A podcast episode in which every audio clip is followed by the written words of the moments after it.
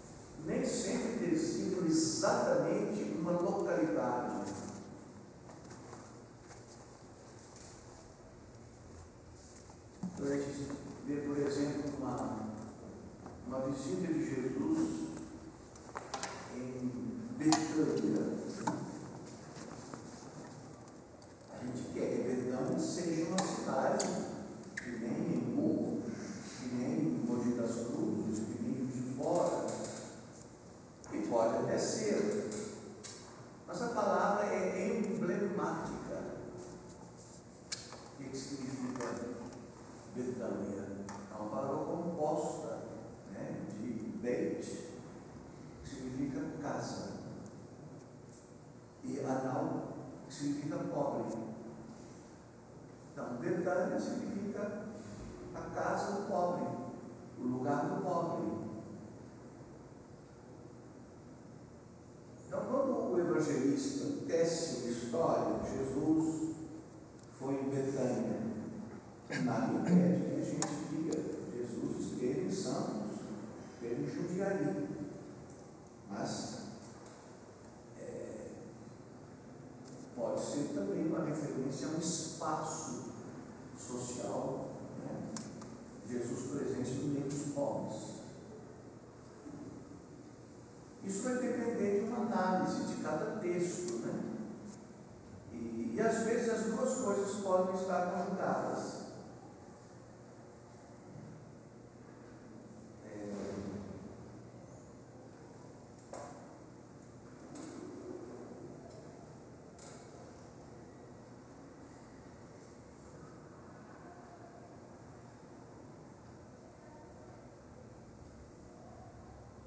Então, esta primeira página, cujo título é O Antigo Oriente,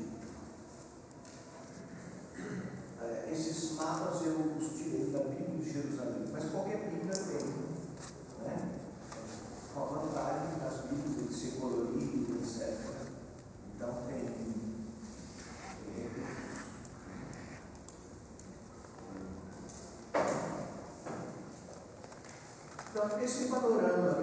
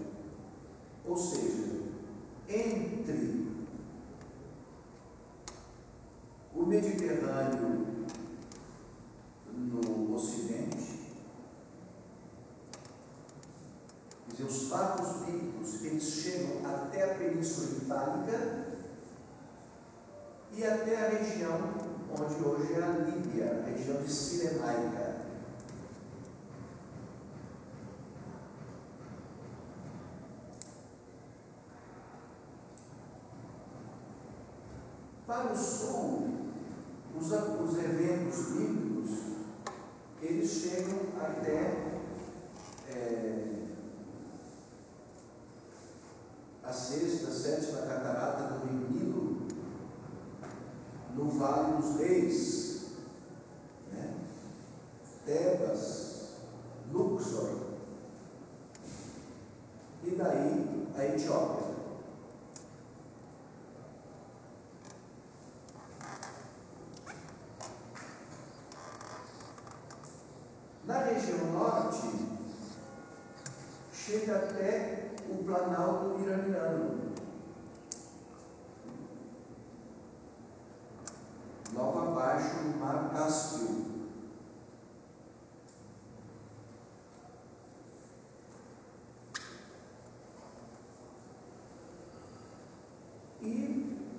para o leste, não vai além, é, podemos simplificar dizendo, do rio Ganges, até onde chegam as provas de Alexandre Magno.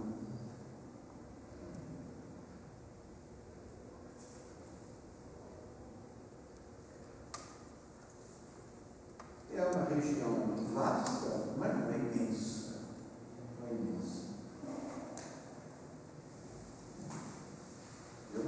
quantas, quantos Orientes Médios caberiam só dentro da Amazônia.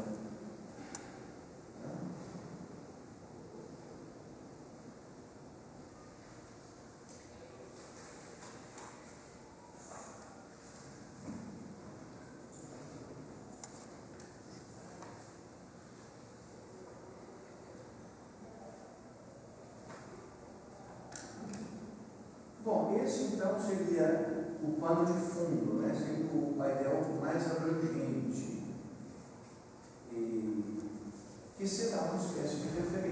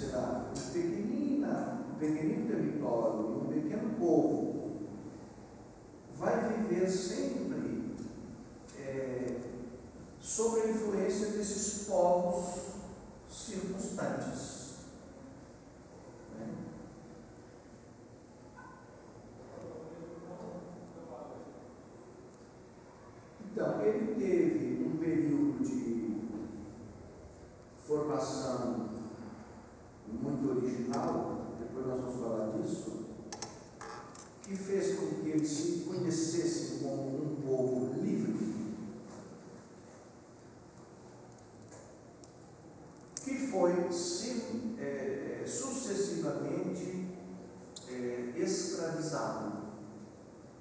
Então eles tinham essa consciência. Nós somos, não é que nós somos escravos, nós somos escravizados.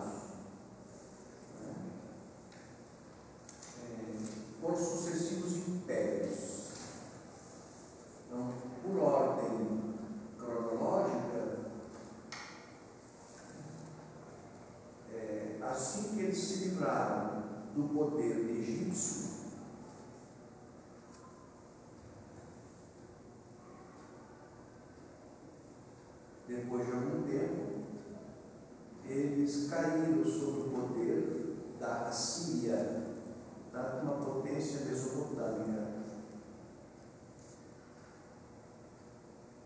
Com os assírios não se brinca, não se brincava.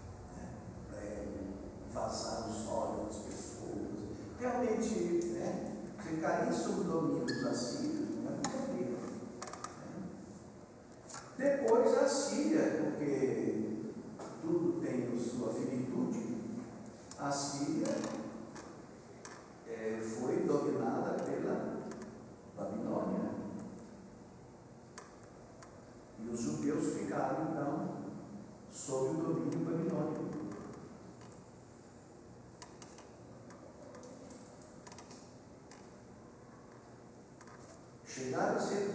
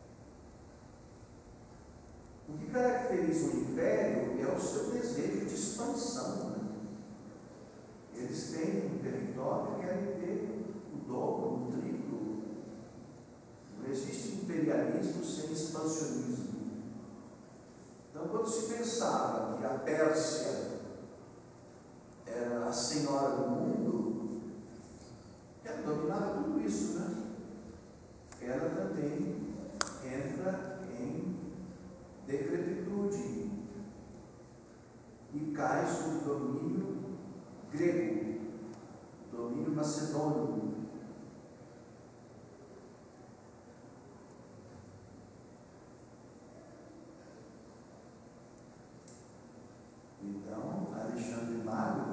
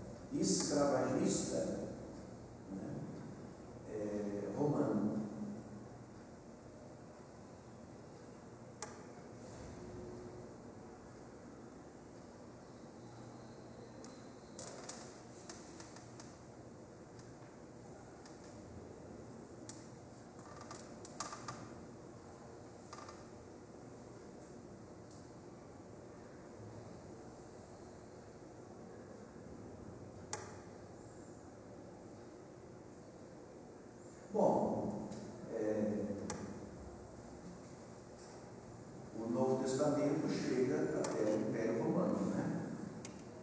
E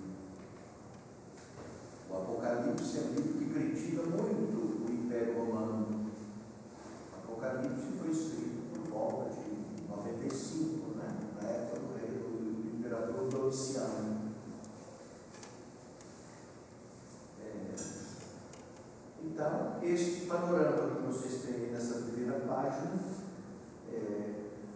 nos faz pensar uma história que começa no século XII a.C. e chega ao final do século I depois de Cristo.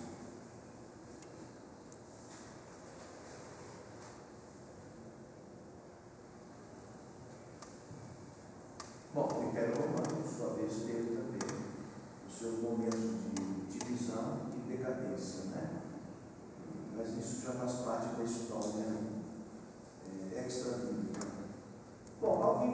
dizer alguma coisa sobre. O que nós poderíamos também, não digo para completar, mas para avançar mais um pouquinho, é o seguinte: vocês estão vendo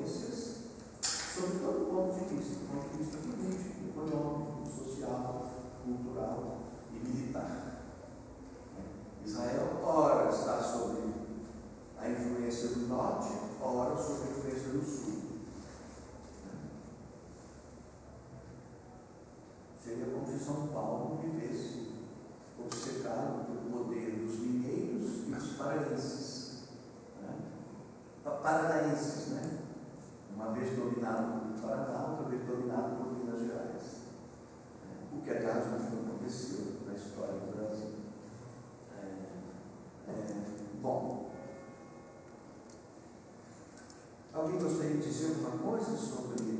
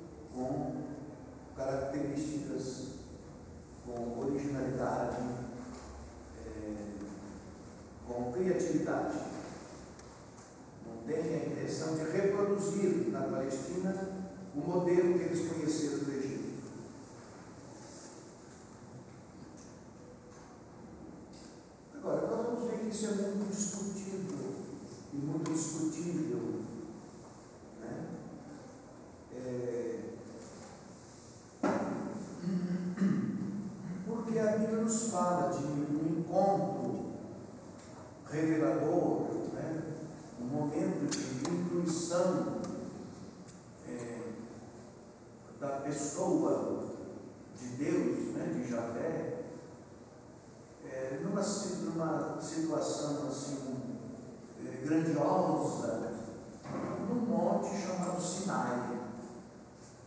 E vocês veem a localização do Sinai lá embaixo da Península Sinaítica.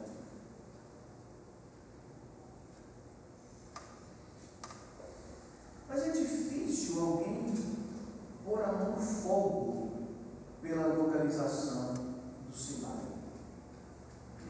A gente não briga muito por causa disso. Também a gente não vai chegar numa aula de catequese e dizer, ah, ninguém sabe onde é o Monte Sinai. Não. A tradição é essa. Então, se o Monte Sinai for lá embaixo, os judeus fizeram uma viagem incluída né, por toda a península sinaítica. Né? Seria mais, ou menos como ir daqui para o Rio de Janeiro, passando por Belo Horizonte, Salvador, e descendo pelo litoral. Não, você vai para o Rio de Janeiro, você pega o caminho mais curto. Qual é? É a, a, a rodovia Dutra. Dutra, né? A menos que você seja tão seduzido por Minas Gerais que você não consiga ir né? um leitãozinho, verdade, né? Uma coisa assim. Mas se não for esse caso de sedução absoluta, você vai um caminho mais. Né? Então, o caminho normal, digamos assim, de quem está na região delta do Egito para ir para a Palestina é a região litorânea. Então, nós teremos ocasião depois de discutir isso do ponto de vista da minudência, né, dos detalhes, dos pormenores. Mas é, temos aí este problema histórico, né? o itinerário do Êxodo.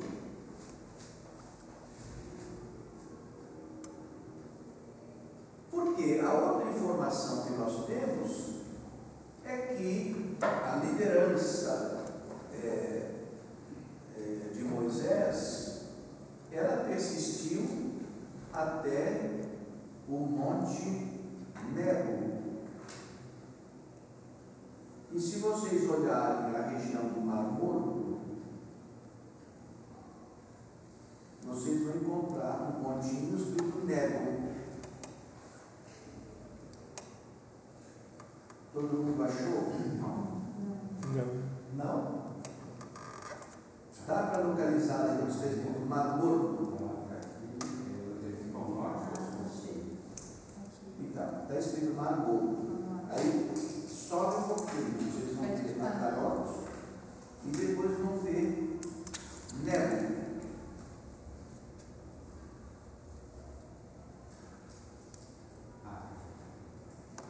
Quem não achou?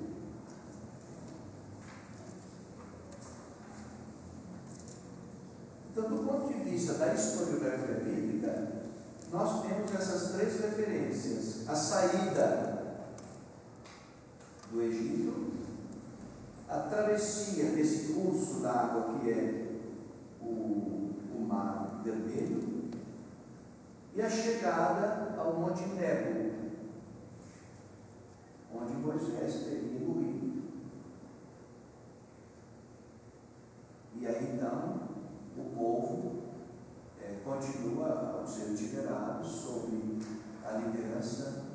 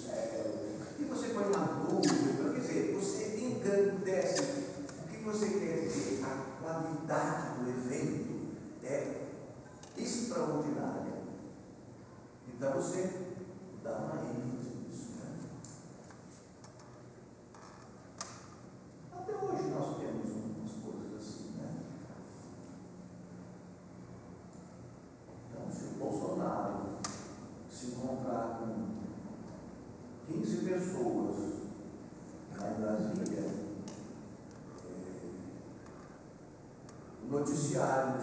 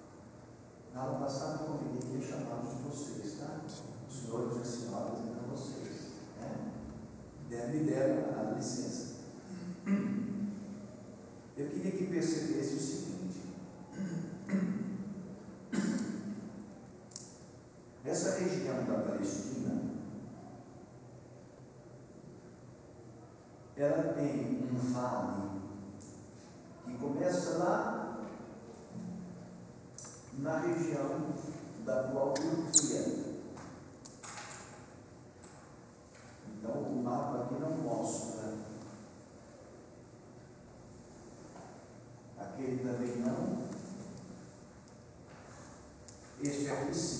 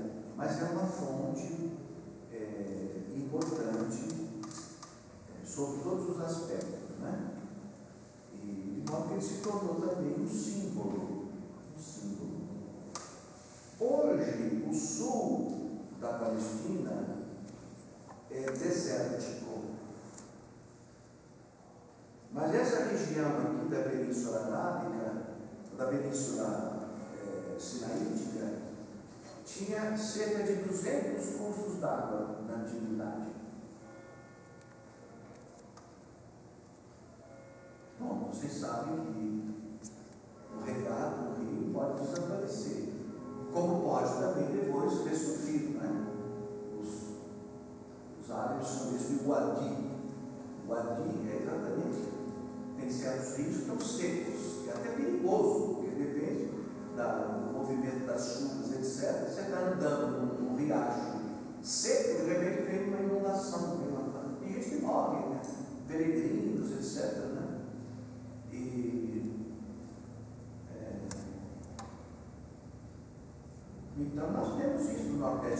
Nordeste, todos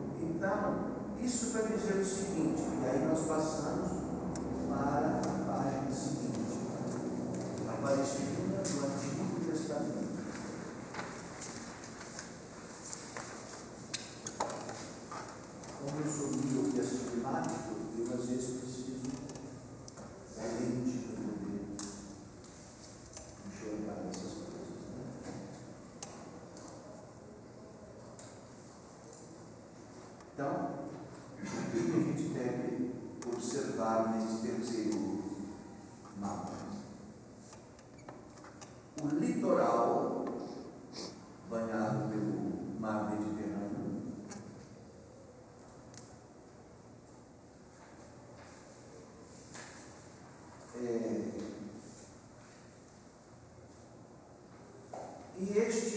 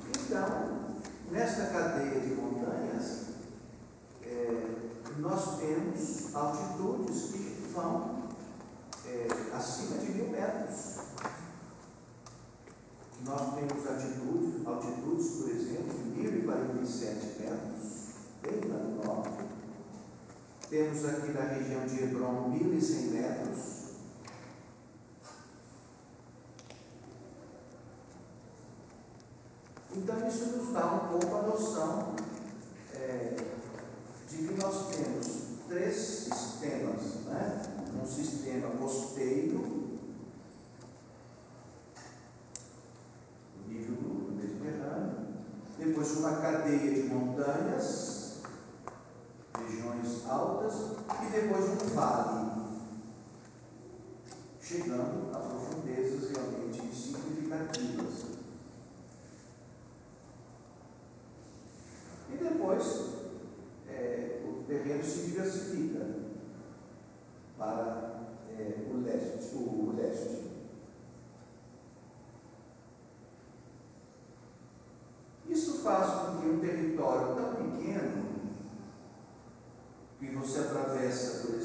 em uma hora e meia,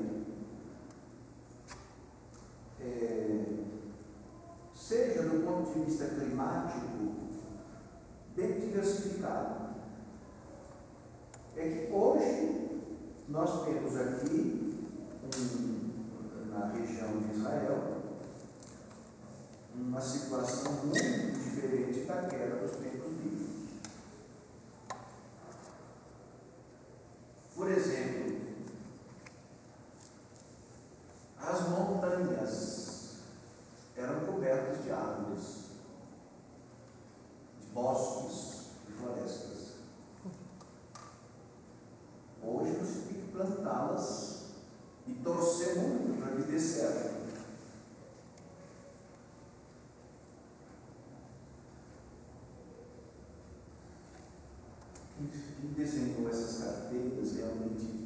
sabia para que ela servia.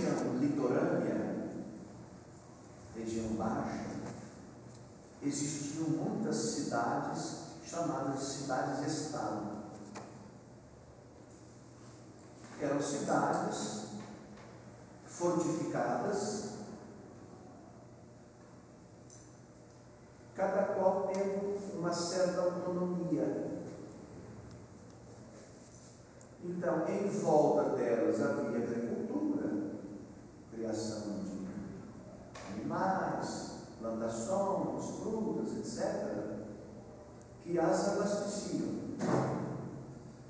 Portanto, tinha um campesinado em torno dessas cidades.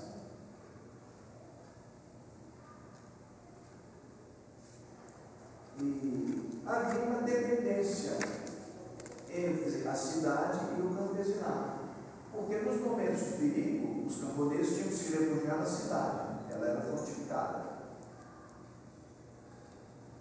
cidade não produz, cidade para comer precisa dos camponeses.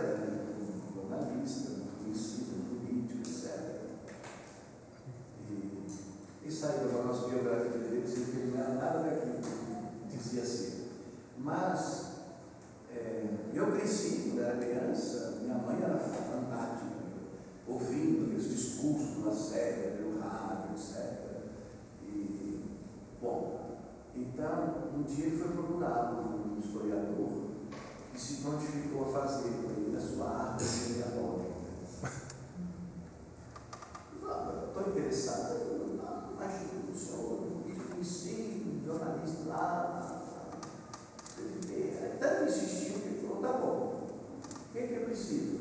Eu vou precisar de um adiantamento pecuniário, né, dinheiro, porque eu tenho que fazer pesquisas aqui, em Portugal, Espanha, etc., para né, descobrir direitinho a sua.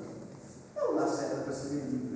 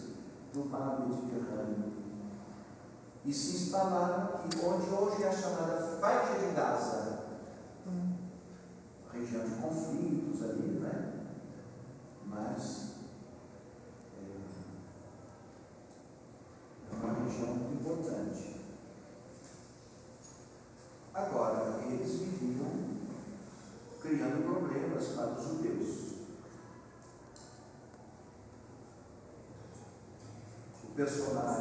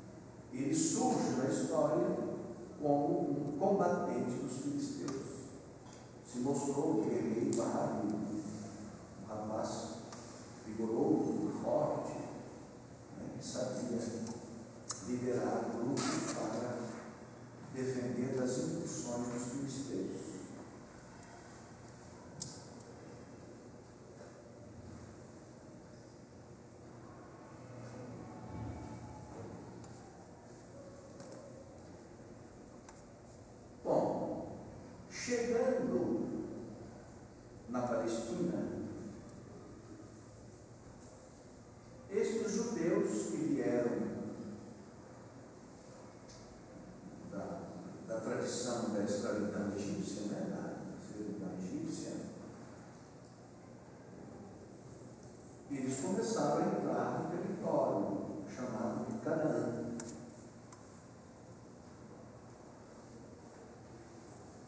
E aí vocês imaginam, olha, aconteceu naquela época o que acontece hoje. Os bolivianos que vêm para o Brasil, os peruanos que vêm para o Brasil, acabam sendo influenciados pelos nossos eh, costumes, pelos nossos modos de ver, né? aprende o nosso idioma, aprende a usar a nossa moeda, essa coisa toda que é nas nossas escolas, mas eles também nos influenciam.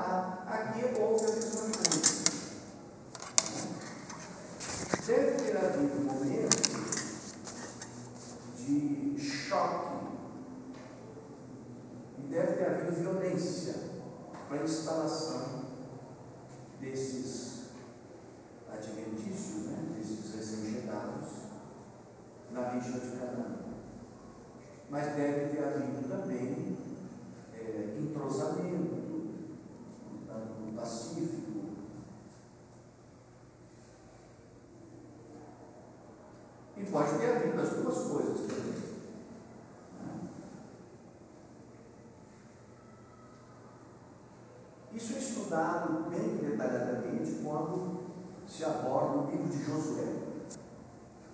Né? A chamada conquista da terra. Em todo caso, sendo importante, você para viver precisa é de uma terra.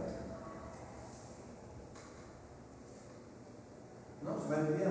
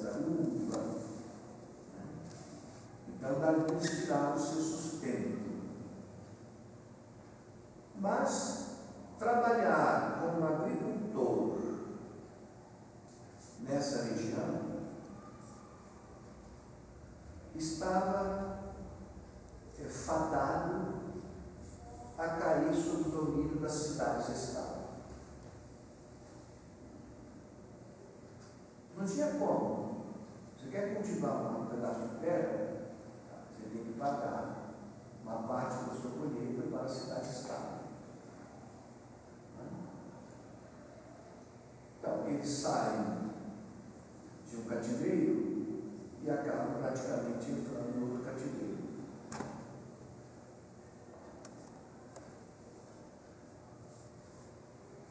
Se a sua colheita não foi boa, para você dar uma parte para o Estado, você fica devendo. E dívida é a pior coisa que existe no mundo, depois de Satanás.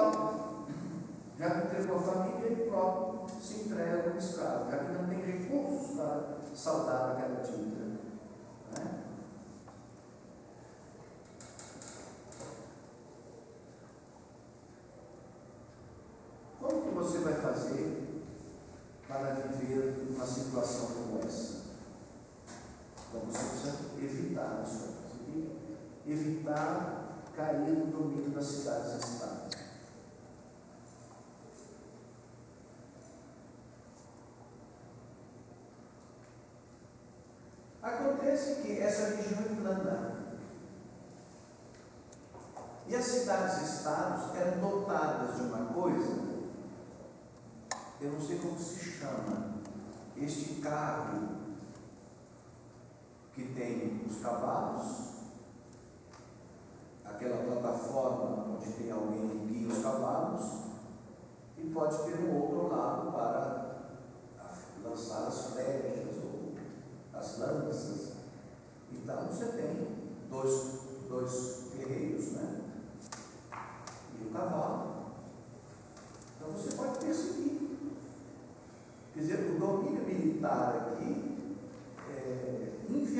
visa é qualquer rebeldia, qualquer é, busca de alternativas que não seja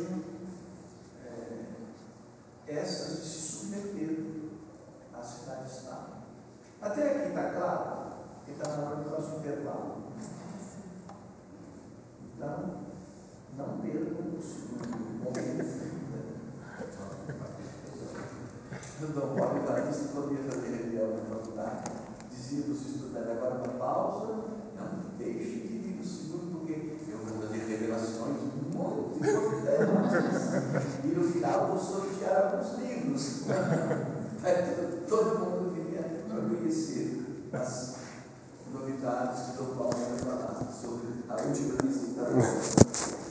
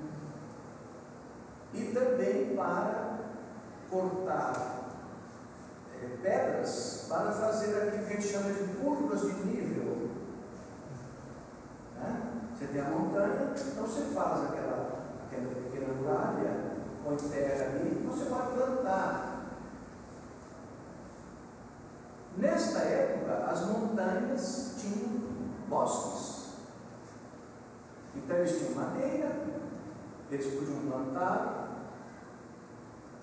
água da chuva quando chovia, e tinham cisternas para é, as necessidades, né? Satisfazer a sede. É uma gente que não toma banho todo dia até hoje, né? Então, ele precisa pensar que a água era suficiente para eles e para os pequenos animais.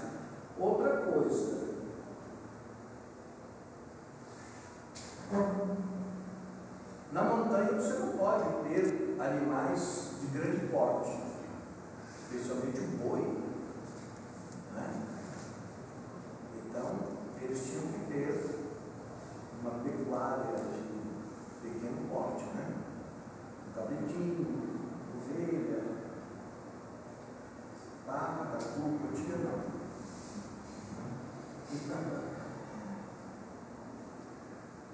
agora, estavam livres, não tinham que pagar imposto para as cidades-estado.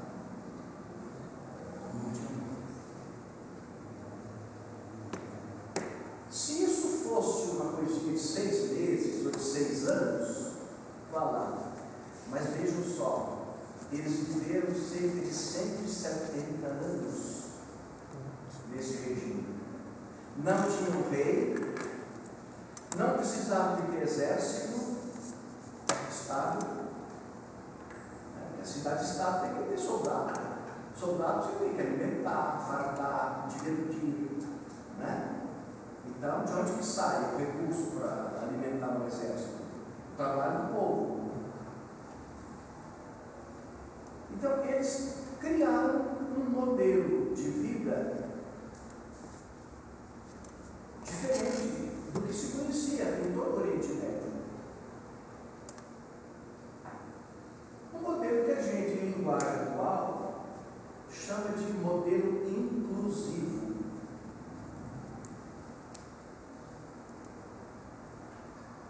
E que a historiografia bíblica chama de tribalismo. Ao tribalismo, a organização da sociedade em tribos. O que é tribo? É uma família ampliada.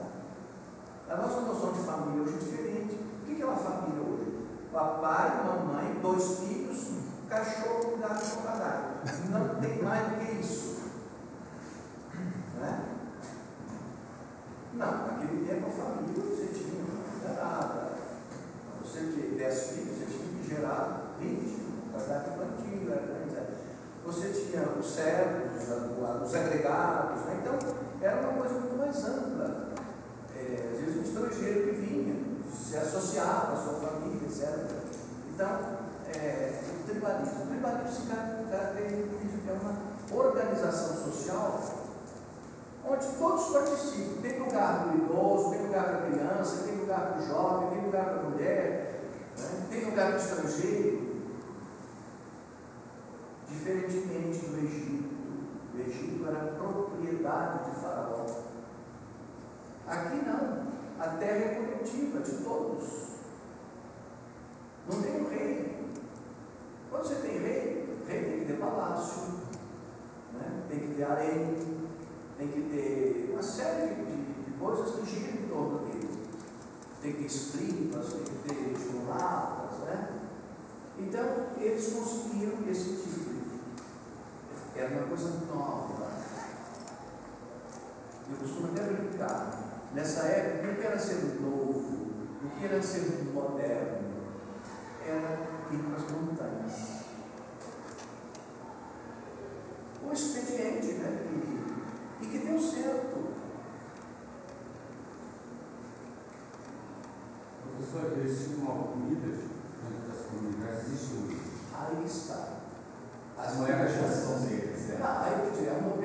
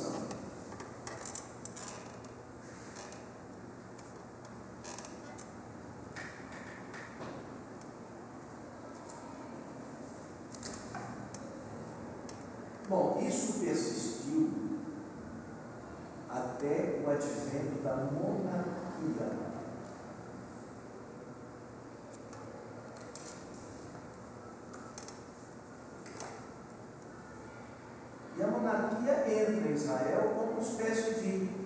É, que passaram-se quase 200 anos, né?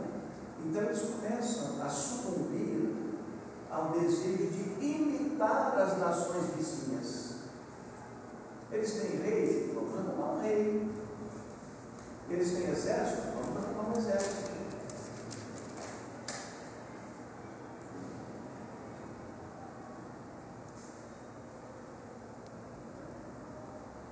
Então, ao tribalismo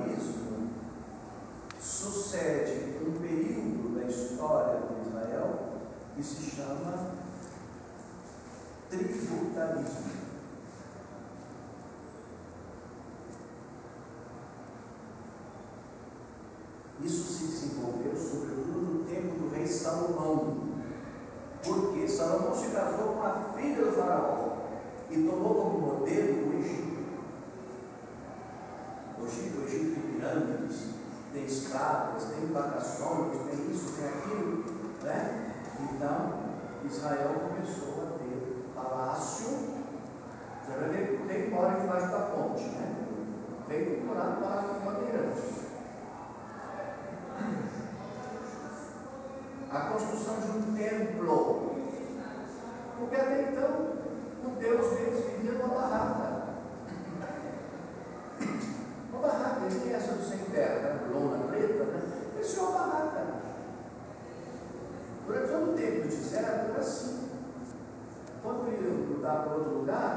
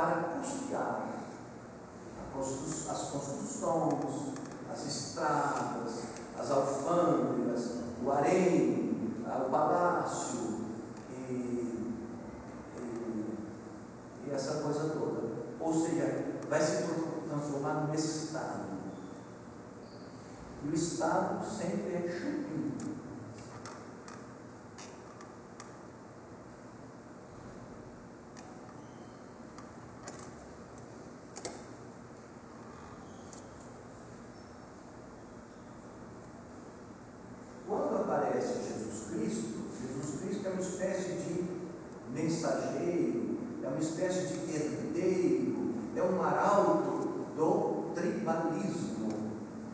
O compromisso dele é com a religião das tribos.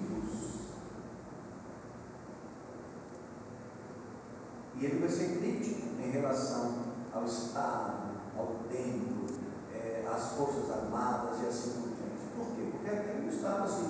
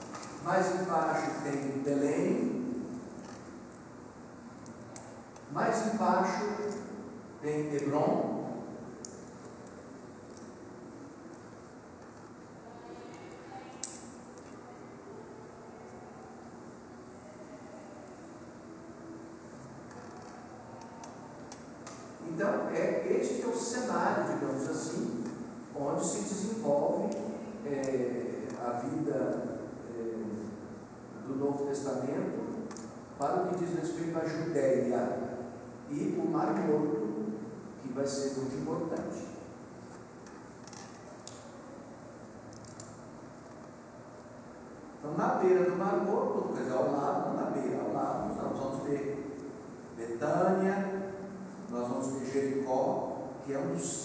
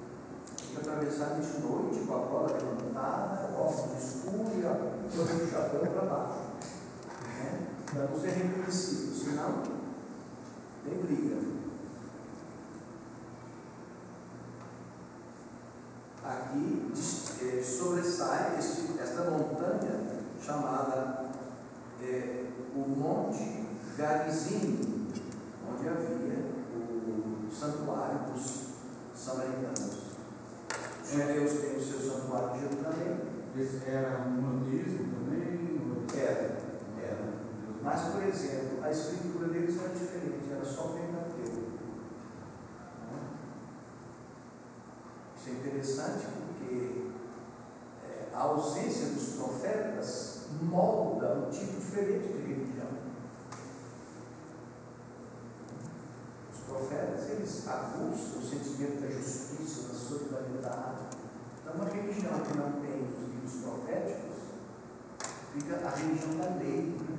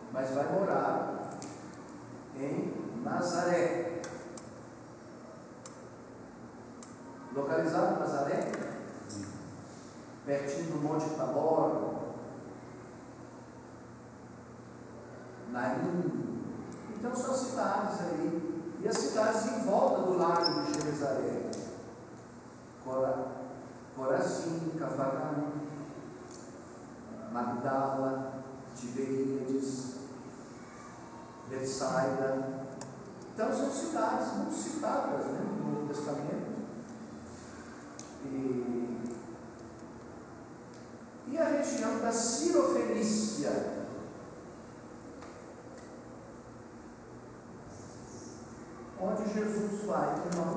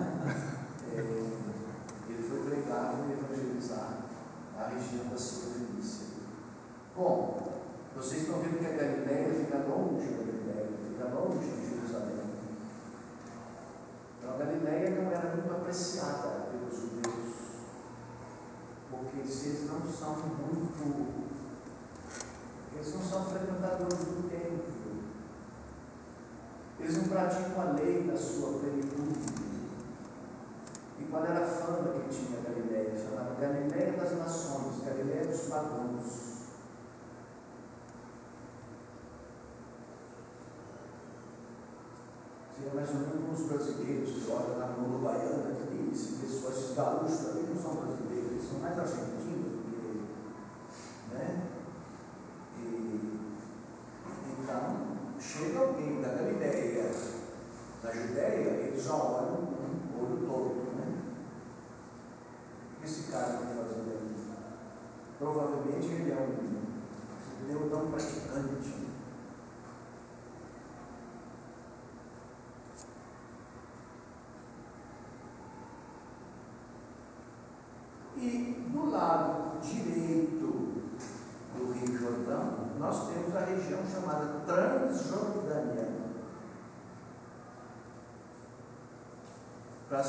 sediada a região esquerda chamada Cisjordânia.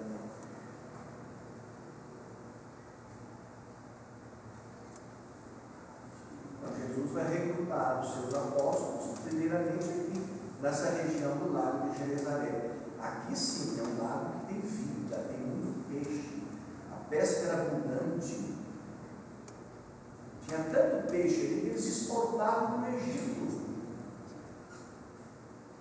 Existe correspondência em papiros de pescadores da, da região do, do lago de Genezaré com o delta do Egito.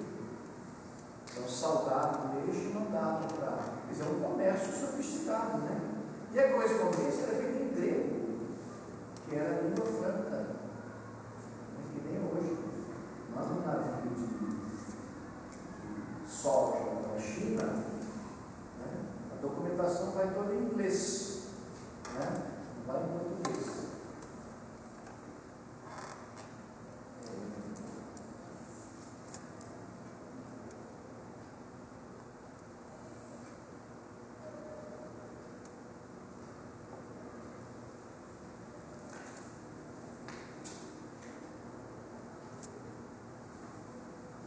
E para finalizar, esta última parte,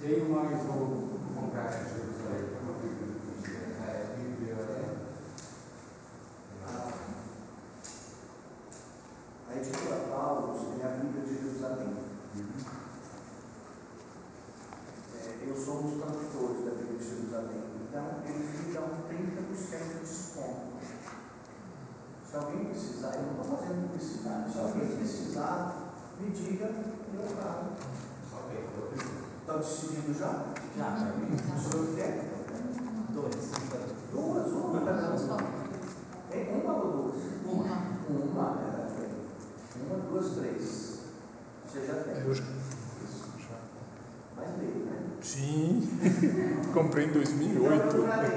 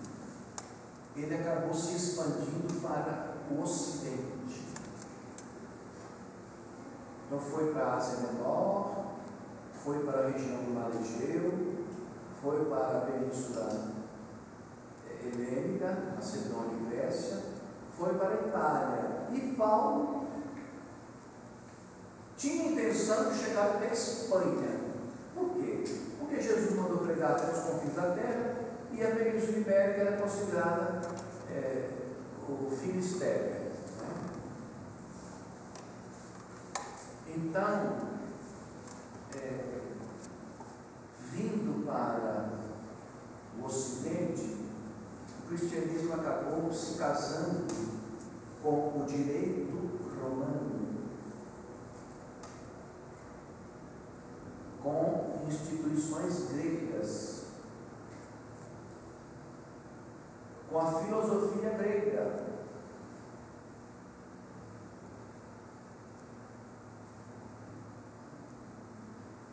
E adquiriu uma feição muito ocidental. A gente fica pensando, e se ele tivesse migrado para o Oriente?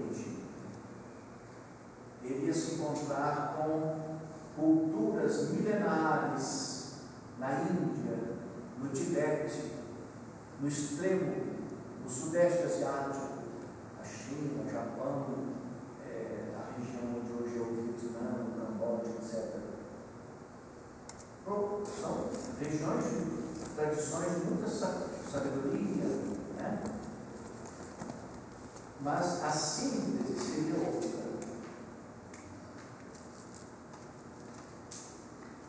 Essa síntese com o Oriente não foi feita até hoje.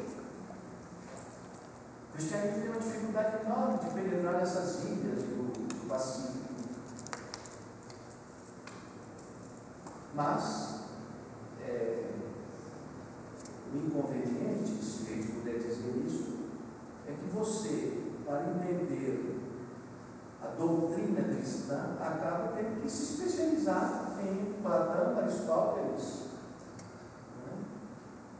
Daí vem uma série de conceitos, etc., que entraram na teologia. Pessoas, substância, trindade, né? raciocínio o cristianismo tivesse se enculturado, por exemplo, entre os aspectos, o raciocínio deles não é de três, é de cinco.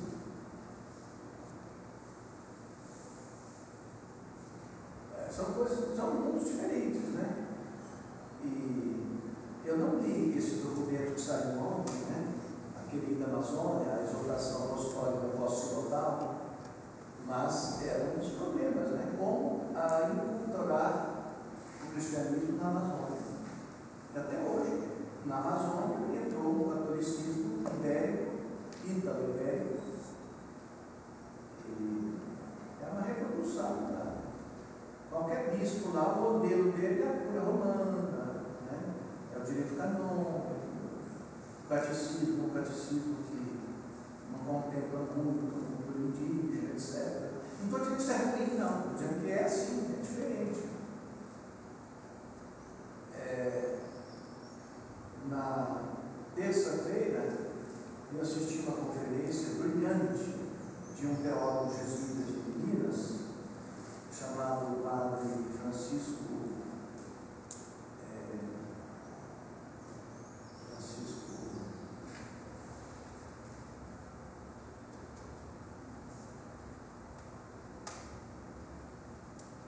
Não é o segundo nome dele? Taborda. Francisco de Assis Taborda. Ele é um especialista em liturgia sacramentária, teologia sacramentária. E antes do Sínodo da Amazônia, ele participou de uma reunião, de muitas reuniões preparatórias do Sínodo. Numa dessas, ele é um homem de 81 anos, um teólogo de mão cheia, né? aquela formação antiga, sólida. Portanto, ele não é um neófito. Quando ele abre a boca, ele fala coisas muito substanciosas. Não são opiniõezinhas assim de alguém que leu três livros e acha que sabe tudo. Ele, ele fez uma sugestão, né?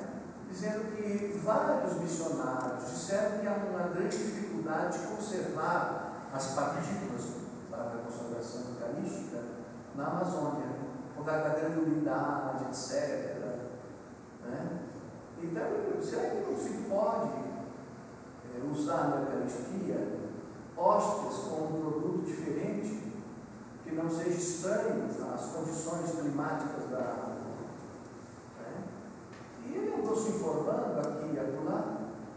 Não se pode fazer hóstias de tapioca? É isso o mais.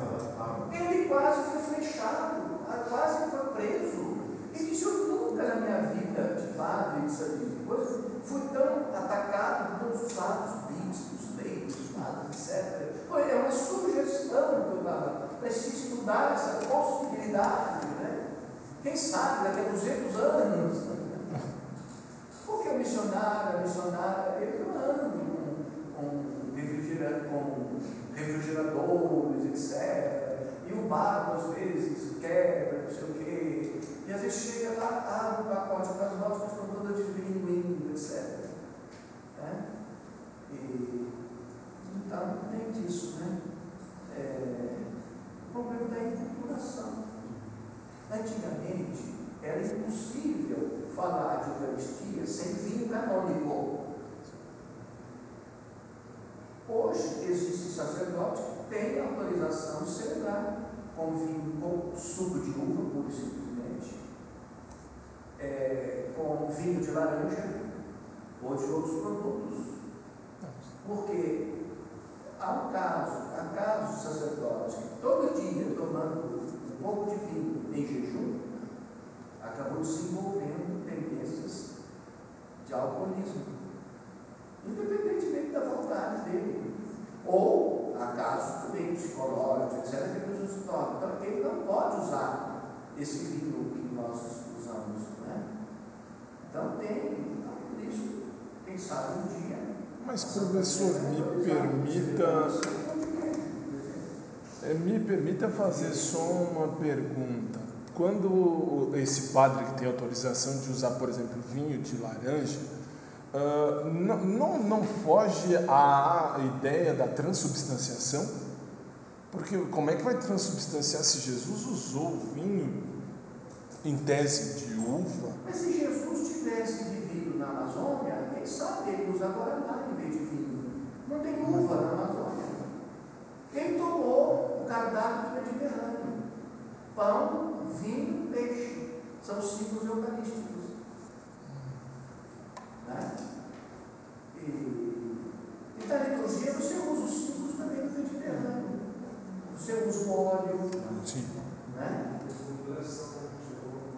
Pois é, então, agora, é, e se fosse só nisso, fosse uma imitação pura, você tinha que usar sandália, é, você tinha que usar uma túnica igual Jesus, você tinha que, embora ninguém tenha certeza de como é o semblante dele, né? As imagens que nós temos são reproduções de imagens do norte da Itália. Jesus louro, de olhos azuis, não sei o quê. Jesus era palestino. Os palestinos usam lenço até hoje. Devia uma criança com o nariz correndo, com pele escura, ou morena e tal. Agora, Santo Agostinho, transformar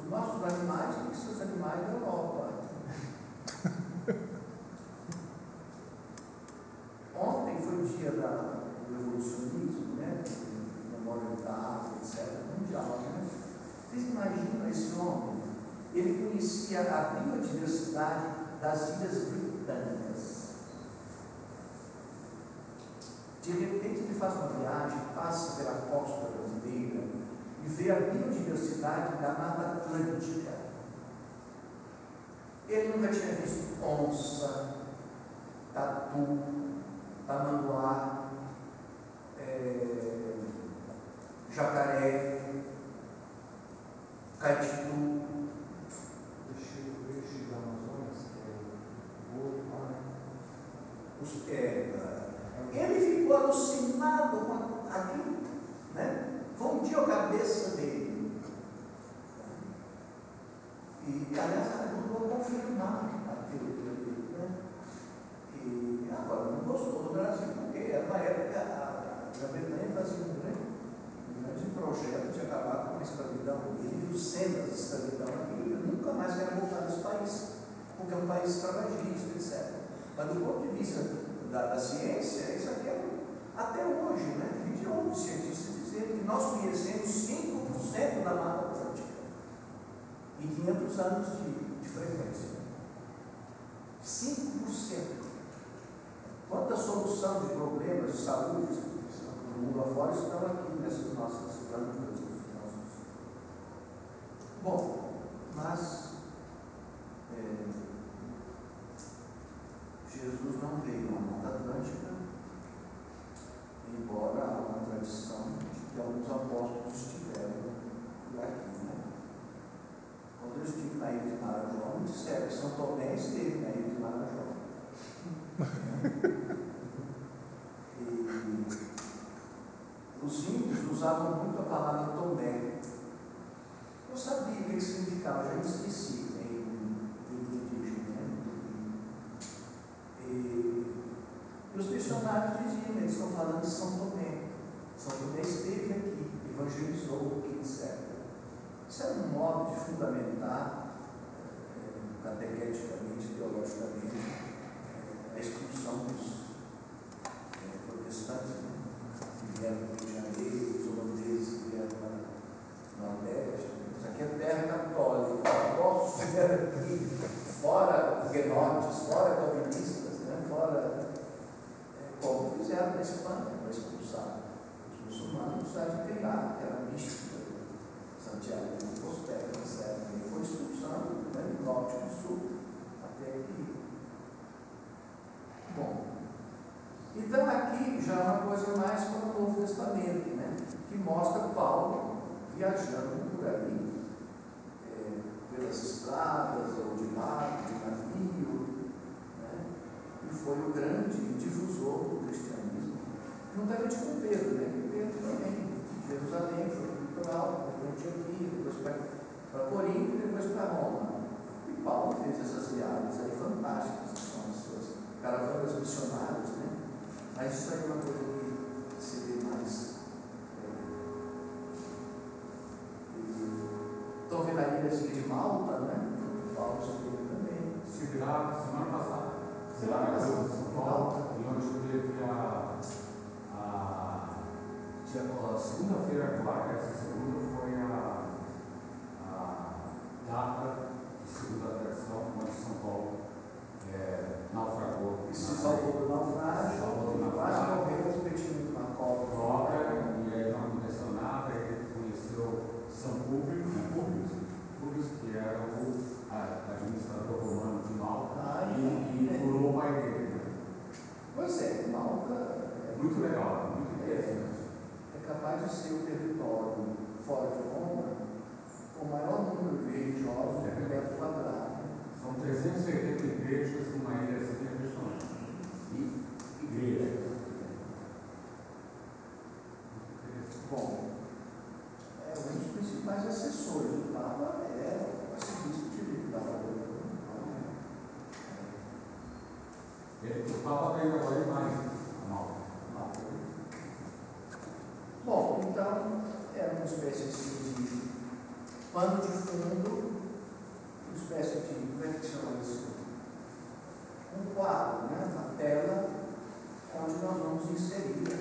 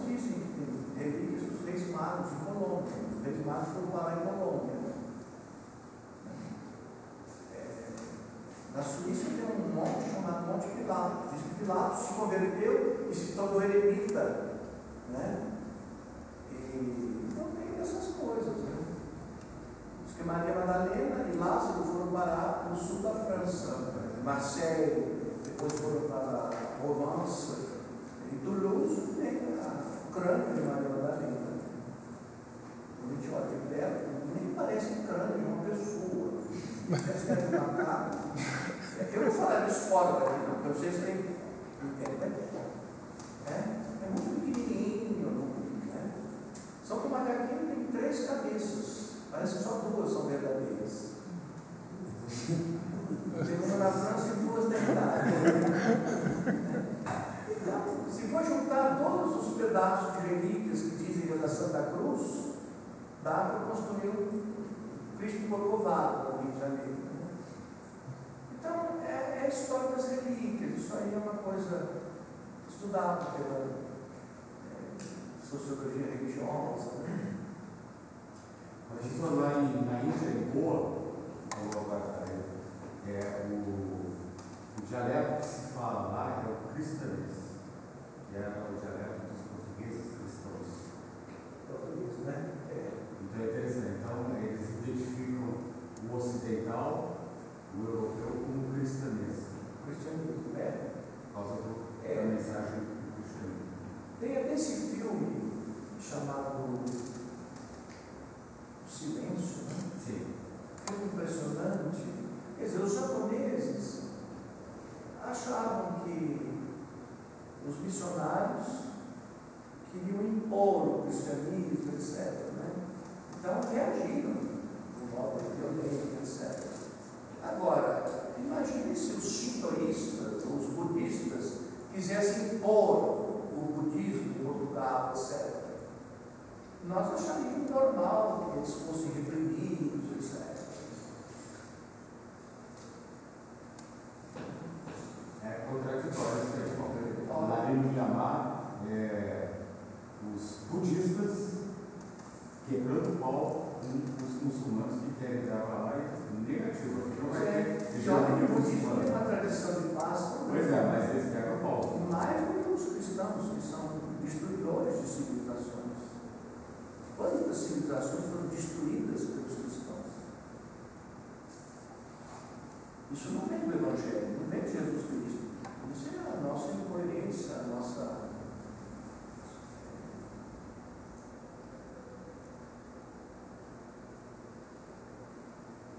Bom, gente, então estamos aí com este pano de fundo para